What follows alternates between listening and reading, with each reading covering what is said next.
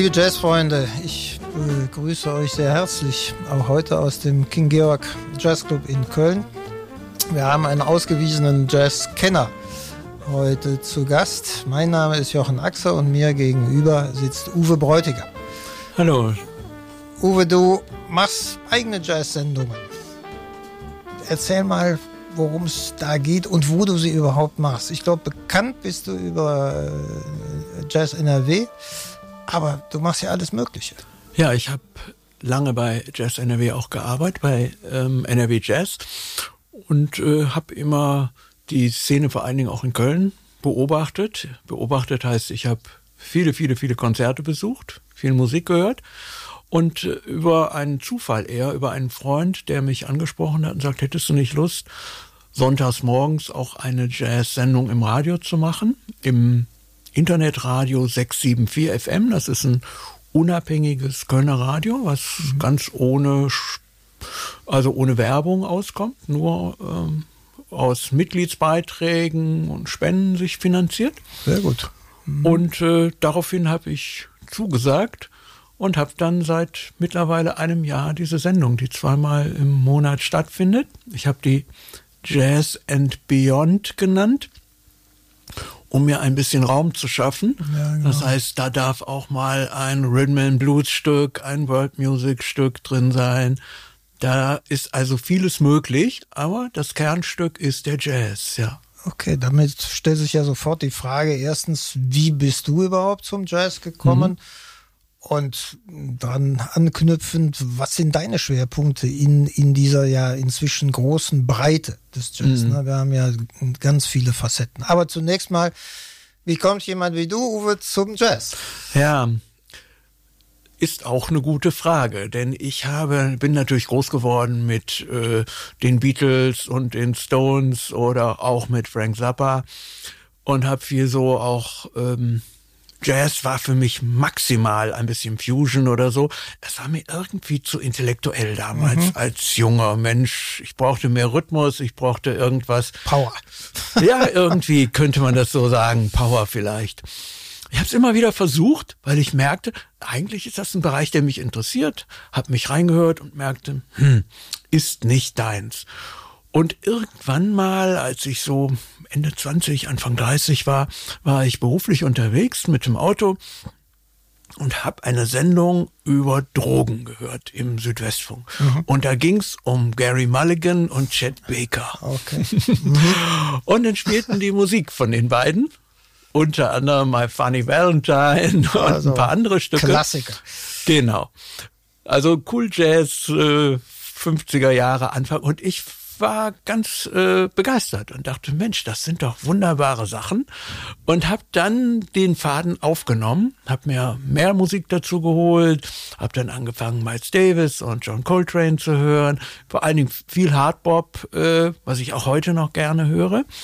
Und so bin ich dann irgendwann mal in den Ende 20, Anfang 30 zum Jazz gekommen, mhm. habe aber durchaus immer noch auch heute mache ich das noch, ähm, andere Indie-Musik oder äh, Rock, Reggae. Ja, äh, das heißt das also breit aufgestellt. Seine, genau, ich bin immer noch breit, sehr breit aufgestellt. Aber der Jazz nimmt einen großen Raum ein und auch hat von diesem Zeitpunkt, auch habe ich viele Konzerte besucht und meine Frau, die ähm, eher aus der Klassik kommt mhm. und mir auch klassische Musik nahegebracht hat, ähm, die hat auch sehr großen Spaß gehabt. Die sagt immer wieder, du hast mir äh, den Jazz nahegebracht und ich dir die Klassik. Und das war tatsächlich auch bei uns so. Ja, was ja auch beschreibt, dass man sich tatsächlich in diese Musikgenres reinhören muss. Ne? So, so ganz von heute auf morgen geht das ja in vielen Teilen nicht. Also vielleicht im Klassiker ja, aber ansonsten ist es auch eine, eine höhere Gewohnheit, ein, ein Kenntniserlangen ne, an ja, der Stelle. Auf jeden Fall. Also wenn ich denke, äh, am Anfang war es so der, äh, waren so die Cool Jazz und Hardbop Klassiker und äh, so die besonders freien Sachen gingen mir nicht so ganz leicht ins Ohr. Ornette Coleman oder ähm, auch das späte, das äh, zweite Miles Davis Quintett. Also ich war immer noch bei dem ersten ursprünglich Und das brauchte seine Zeit. Und heute höre ich Sachen gerne und ja, habe ein Ohr dafür. Aber das ist, sehe ich auch so. Das ist eine, eine Hörgewohnheit, die man aufbauen muss. Dazu braucht man vor allen Dingen eins, äh, Offenheit. Man muss Lust darauf haben und sagen, ich lasse mich einfach mal darauf ein, auch wenn es nicht sofort eingängig ist. Ja, ganz klar. Nun weiß ich, du stammst eigentlich aus Düsseldorf. Ähm, da muss ich ja als Kölner froh sein und glücklich, dass du hier offenbar die Kölner Szene auch besonders schätzt oder die regionale Szene. Bist du mit dieser Kölner Szene zufrieden? Ich behaupte ja immer, im Jazz gibt es nur Berlin oder Köln. Ja. Und natürlich stehe ich für Köln. Ja, ja.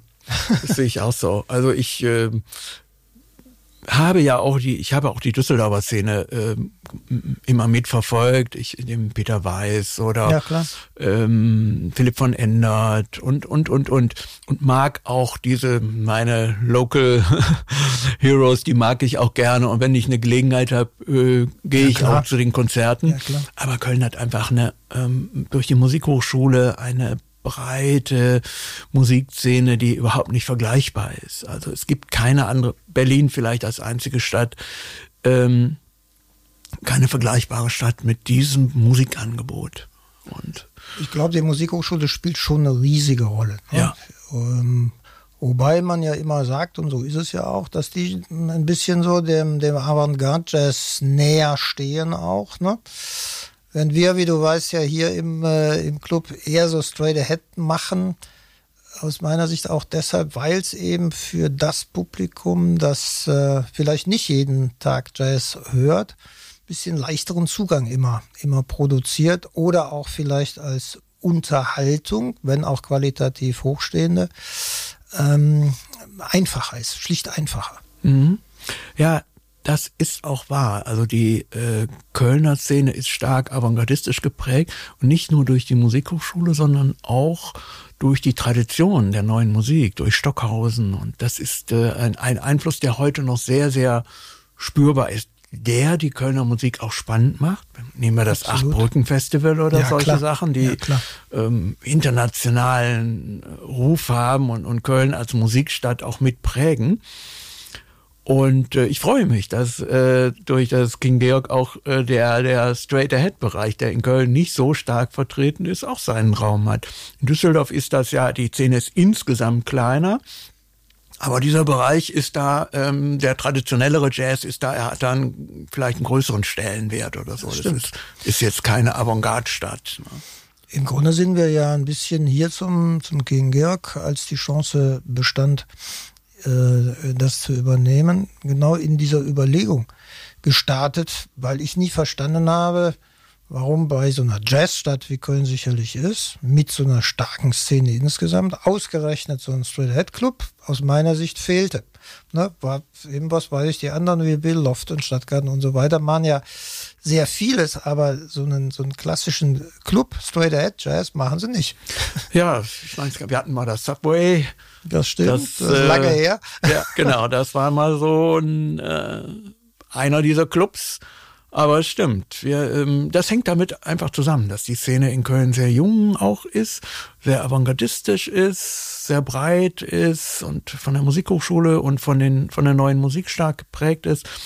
Ähm, dadurch sind eben so der Stadtgarten und das Loft, äh, die prägen eigentlich so ein bisschen die Szene. Das ist so. Mhm. Ähm, wie ist das denn überhaupt?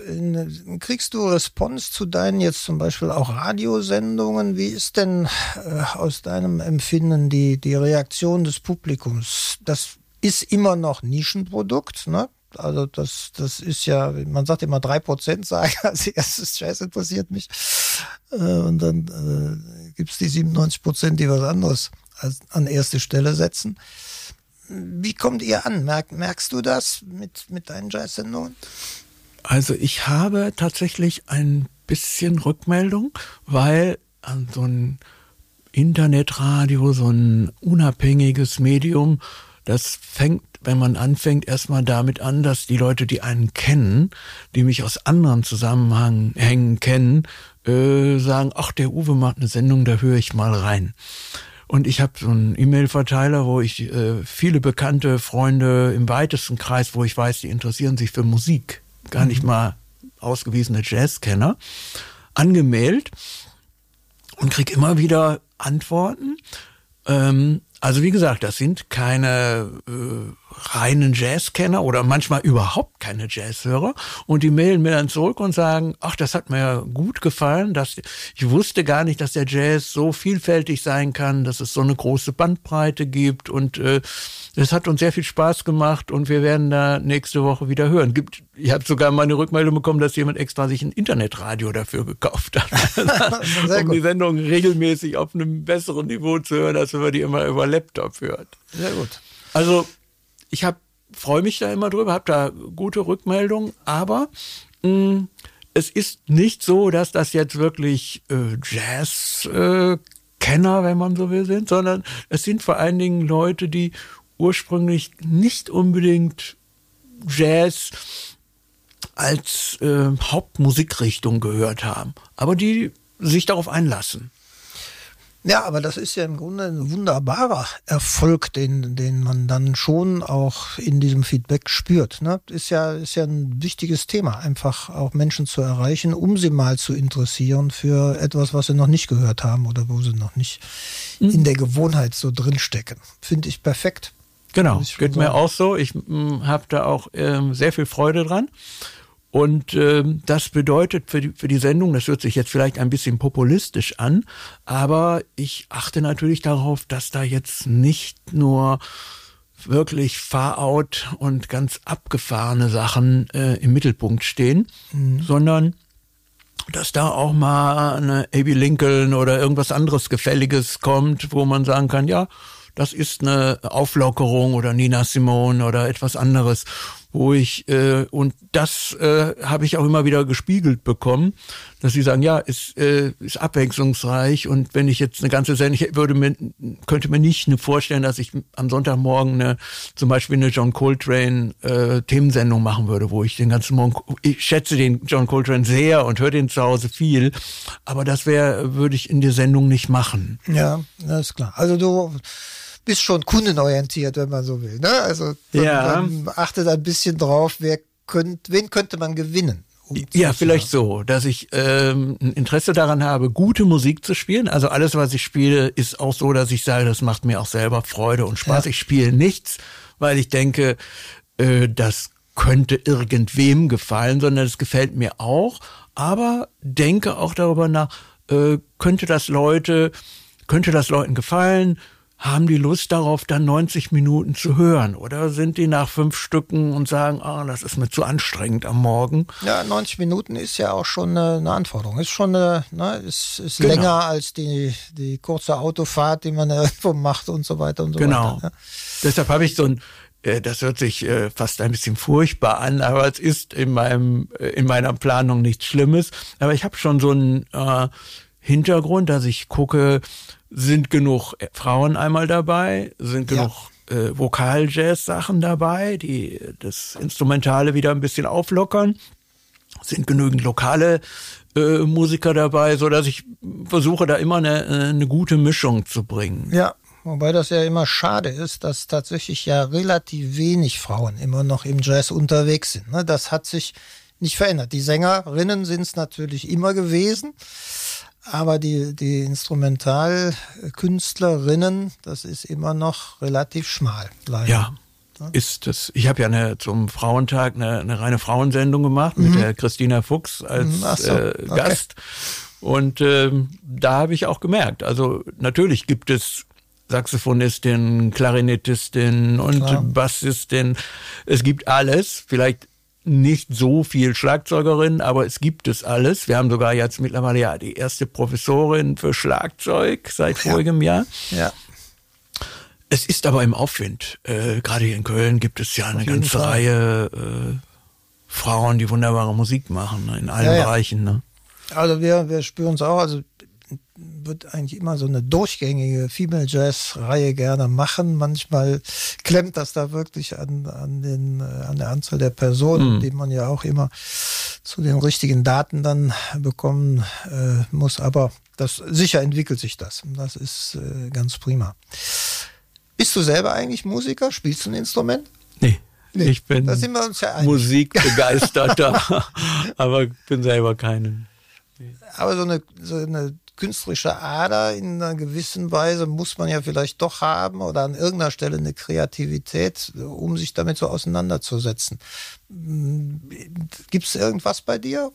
Ja, das, also äh, einmal diese, äh, diese, dieses Interesse an Musik und die, das habe ich auf jeden Fall natürlich von immer schon gehabt, sehr, sehr ja. früh auch. Dann ähm, fotografiere ich auch auf den äh, Jazzveranstaltungen und mhm. habe äh, früher auch so noch mehr fotografiert. Das ist ein bisschen zurückgegangen, aber äh, weil es auch irgendwie seine Zeit, wenn ich Radio mache, wenn ich für NRW Jazz schreibe, wenn ich äh, auf Konzerte gehe, dass das jetzt ein bisschen pausiert hat durch den äh, durch die Pandemie. Aber normalerweise bin ich gut zwei, dreimal die Woche auf einem Konzert. Und dann ist das ein bisschen mehr in den Hintergrund getreten, sind das hauptsächlich äh, Fotos, die ich auf den Konzerten selber mache. Okay. Ne? Aber das ist auch etwas, was mir sonst Spaß macht. Äh, Gestaltung, ja, genau. kreative. Stelle, mhm. ne? Ja, sehr gut. Ja, wenn du sagst, äh, die drei Konzerte pro Woche, die schaffst du derzeit nicht, weil die Clubs halt zu sind, muss man natürlich ein Wort drüber verlieren, ne? wie du das einschätzt, weil du ja auch die Breite in Nordrhein-Westfalen kennst oder siehst über, über deine Aktivitäten. Wie viel gehen denn in die Knie dabei, nach deiner Einschätzung? Das ist schwer zu sagen. Also, ich glaube nicht, dass wirklich Musiker äh, aufhören würden. Irgendwie, ich glaube, der Till Brönner hat das mal gesagt, ja, dann werden die Taxifahrer ich glaube nicht, dass ein Musiker, vielleicht fährt er eine Zeit lang Taxi, wenn es gar mhm. nicht anders geht, aber er bleibt irgendwo, glaube ich, Musiker. Das, äh, also Weil ich das kenne seine da, Profession ist ja, und auch seine Überzeugung. Ich, ne? Aber es wird, es ist einfach eine ganz, ganz harte Sache. Das sehe ich auch vor allen Dingen auch für Veranstalter, für äh, alles, was noch dranhängt, die Tontechnik und und und. Das ist ja nicht nur, ich meine, das weißt du ja gut. Äh, es ist ja nicht nur der ja. Äh, Bassist, der mit seinem Kontrabass kommt und im Moment nicht spielt. Ne? Ziemlich große Apparatur, ne? gerade bei den größeren Veranstaltungen natürlich noch mehr. Genau. Ähm, ist klar, das hängt alles dran und äh, ja, ohne die Veranstaltung ist eigentlich äh, für viele das klassische Geschäftsmodell kaputt. Ne? An der ja. Stelle kann man nicht anders leider sagen. Ja, ja. Und das seit einem Jahr im Prinzip die kurze Lücke im Sommer, wo im Prinzip Sommerpause war, ähm, die kann man nicht rechnen. Nee, spielt und es fast ist auch noch Rolle. nicht zu Ende. Nein, es ist noch nicht zu Ende und bis es sich mal wieder ganz einpegelt, ich sage das immer hier auch meiner jungen Mannschaft, die es nie, hören will, dass das das Jahr 2021 noch absolut beherrschen wird. Ja. Das ist äh, meine Überzeugung. Und dann ja, muss man hoffen, dass das nächstes Jahr einigermaßen wieder anläuft. Hm. Das Problem ist, ich bin auf der anderen Seite niemand, der äh, irgendwie zu den Öffnungsfanatikern äh, gehört oder der äh, einfach sagt, das ist alles uninteressant. Ich habe auch mal ein Interview mit dem Martin hier, mit dem Martin Sasse, wo er mhm. auch sagt, ich äh, weiß, ich habe das gehabt und meine Frau hatte einen schweren Verlauf oder einen mittelschweren Verlauf. Ich nehme das schon ernst, aber, und dann kommt das Aber, ähm, wir müssen diese Kultur, die man hat den Eindruck, die wird nicht wirklich ins Auge genommen, nicht in den Blick genommen. Dass also dieser Kulturbereich doch ähm, wenig beachtet wird. Ich war auf der Pressekonferenz des MERS Festivals mhm. Und dort ist jemand, die, äh, die kooperieren da mit einer äh, Ingenieurfirma, die so eine Internetplattform mh, mm, für das Festival machen will, wo man interaktiv streamen kann, wo äh, das Publikum okay. sich irgendwie mhm. beteiligen kann, so als ja. dritte Ebene. Mhm. Und der ähm, von der Firma, dieser Ingenieur, der sagte dann, ja, sagt er, ich höre hier die ganze Zeit Diskussionen darum, dass Musiker aus dem Land wegen Quarantänevorschriften nicht kommen können und da nicht und dass das, dass man Sondergenehmigung braucht. Da sagt er, aus dem Bereich, wo ich komme, gibt's das gar nicht. Wir, ich kann überall hinfahren und kann mich mit all meinen Leuten treffen auf der ganzen Welt. Das sind äh, Geschäftsreisen und die werden natürlich zugelassen. Dieser Kulturbereich, der wird schon äh, als äh, nicht notwendig oder als eine, eine Art, äh, ja, so ein Freizeitvergnügen genau, gesehen. Genau, als ne? Liebhaberei gesehen. Mhm. Was es aber ja für diejenigen, die davon leben, deren Lebensinhalt das ist, ja überhaupt nicht stimmt. Ne? Ja, das Deshalb stimmt. sage ich das hier auch. Wir machen ja die Streams, die, die Live-Konzerte weiter und natürlich ist das Arbeit. Ja? Natürlich. Und, und äh, ist ganz selbstverständlich, dass das dann auch geht und gehen muss. Aber gerade aus dem Ausland ist es natürlich derzeit schwierig. Ne? Wir müssen ja auch immer wieder umdisponieren, weil Künstler nicht anreisen können und so weiter und so weiter. Klar. Vor allen Dingen bin ich der Meinung, dass es nicht nur relevant ist für die ganzen Menschen, die in diesem Bereich sind, als Künstler oder die da dran denken, sondern dass eigentlich die gesamte Gesellschaft eigentlich Kultur braucht. Wenn etwas systemrelevant ist, dann ist das neben der Medizin und anderen Bereichen, die direkt zum Leben notwendig sind, auch die Kultur. Ich meine, was macht den Menschen aus, wenn man die ersten Höhlenzeichnungen nimmt und alles? Das ist, dass er ein Kulturwesen ist. Ne? So ist das. Ja, das ist richtig. Insofern ist es, du sprichst das ja an, eine ganz schwierige Begrifflichkeit, ne, diese Systemrelevanz. Mhm. Denn eigentlich, aus meiner Sicht, ich nehme das immer mit den zwei Begriffen. Das, das eine ist wirklich die, die kulturellen Errungenschaften, das zweite ist soziale Interaktion. Und mhm. beides schlägt man uns derzeit eben gezwungenermaßen, muss man zugeben, aus der Hand. Aber das ist gesellschaftlich extrem schwierig. Ja, und es ist auch ähm, natürlich im Einzelfall, man hat manchmal den Eindruck, also ich will jetzt nicht zu viel kritisieren, äh, weil ich verstehe, dass man die Kontakte natürlich reduzieren will bei äh, ansteigenden Inzidenzien und so weiter.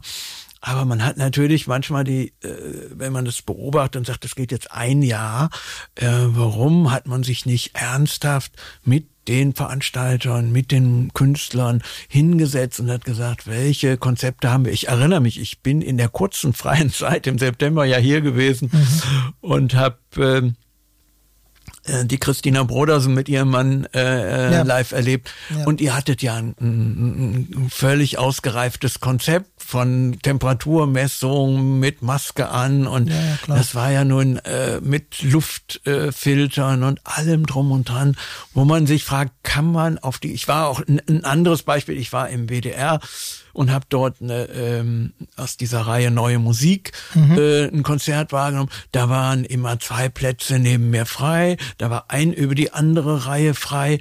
Also da konnte man sich nicht mehr anstecken.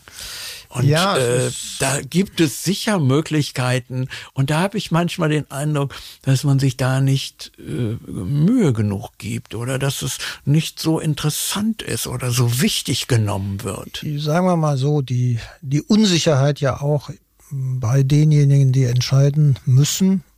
Und ich bin der Letzte, der sich da zu, einer, zu einem Entscheider hochschwingen möchte. Das finde ich schon auch schwierig. Aber natürlich ist es auch eine, eine große Unsicherheit, die da drin steckt. Und dann entscheidet man halt was, was, ich sag mal, die normale, so empfundene Volkswirtschaft möglichst wenig tangiert. Und dann berührt es eben gerade diese, diese Bereiche, ne, die du, du ansprichst. Da kommt das zustande. Aber es geht, glaube ich, tatsächlich in der, in der gesellschaftlichen Komponente dadurch eine Menge verloren eine Menge. Also man hat das, glaube ich, auch verstanden, aber man löst das eben nicht mit Geld, so ohne weiteres. Ne? Man kann jetzt einen großen Topf dahinstellen, aber ich müsste die auch nutzen dürfen. Kann ich zu großen Teilen mhm. nicht. Ne? Das, ja. das ist so. Ja, sehr schön. Okay. Ja, wir müssten mal gucken, ob wir über deine Aktivitäten sowohl bei NRW Jazz wie, wie beim Radio insbesondere wir das nicht auch mal fruchtbar machen können jetzt für eine, eine Clubaktivität liegt ja eigentlich nah, ne? weil wir zumindest in großen Teilen ein, ein ähnliches Publikum erreichen wollen und auch interessieren und begeistern wollen für den Jazz. Ja, also gerne. Ich äh, bin da auch äh, eigentlich angetreten damit, dass ich, ähm, dass mir das Vernetzen der Szene, das ist ja ein ein Grund Thema oder der, der Grundgedanke von NRW Jazz auch, dass man sagt, wir müssen die Künstler zusammenbringen. Ja. Und das ist mir auch wichtig. Also natürlich freue ich mich, wenn viele Leute Spaß haben, die Musik zu hören. Aber wenn das darüber hinausgeht, dass eben Künstler dorthin kommen, können ihre Platten vorstellen ja. oder dass wir haben wir wollen das auch noch ausbauen, dass äh, live, das ist ja im Moment auch nicht möglich, aber dass live äh, gespielt werden kann, dass auch Leute dort spielen können oder dass wir mit äh, aus einem Club vielleicht eine Übertragung machen können und sowas. Ja, ne? Genau. Ihr habt auch ein, äh, ihr habt einen, einen Raum, ne? Oder ein Studio. Ja, also, genau. Auf der Aachener Straße ist das. Da haben wir ein, Sehr schön. Auf, einem gut, auf einem guten Niveau auch. Das ist äh, eigentlich steht dem WDR nichts nach, aus es ist halt nur ein Platz in dem Sinne, ne? Und das sind dann überwiegend ehrenamtliche Mitarbeiter? Ja, das ist so, ne? Sonst kriegt man das ja gar nicht hin. sind nur ehrenamtliche Mitarbeiter. Und ursprünglich war das mehr äh, von der Ausrichtung her, das ist ja immer noch sehr stark vertreten, sowas wie Clubmusik und elektronische Musik. Mhm. Aber in den letzten Jahren kam so der Wunsch und dass man sagt, wir wollen das breiter aufstellen und Okay. äh, der Jazz soll da auch seinen Platz bekommen. Und mittlerweile haben wir einige Jazz-Sendungen auch und äh, Wunderbar. so ist das so ein bisschen. Es gibt sogar eine, äh, eine Philosophiesendung, also mit, mit einem rein, wenn man sich überlegt, dass früher nur DJs da aufgelegt Ja, haben. ja, ja. Äh, das verändert sich auch. Sehr gut. Ja, prima. Ähm, dann kann ich dich heute Abend zumindest einladen, dazu mal ein bisschen einen unserer Young Talents zu hören. Du weißt, wir machen auch einmal die Woche immer so eine Serie mit Studenten, weil die Musikhochschule ja auch hier quasi ein Steinwurf weg ist, überhaupt kein Problem. Und dann äh, laden wir entweder jemand alleine ein, heute ist Pianist nochmal hier, oder eben Duos oder, oder Trios, die, die gerade am Start sind. Das ist mir auch wichtig, dass wir nicht nur die, die schon Arrivierten hier einladen, sondern auch eine Plattform und Bühne sind für diejenigen, die gerade starten oder auf dem Weg zum Start sind. Ja, schön, ja. Also das sind vielleicht, ähm, ich glaube, es gibt zwei Gruppen, die äh, im Jazz es schwer haben. Das sind einmal die ganz Jungen, die erst Fuß fassen müssen. Aber für die gibt es eine ganze Reihe Förderpreise und solche Dinge.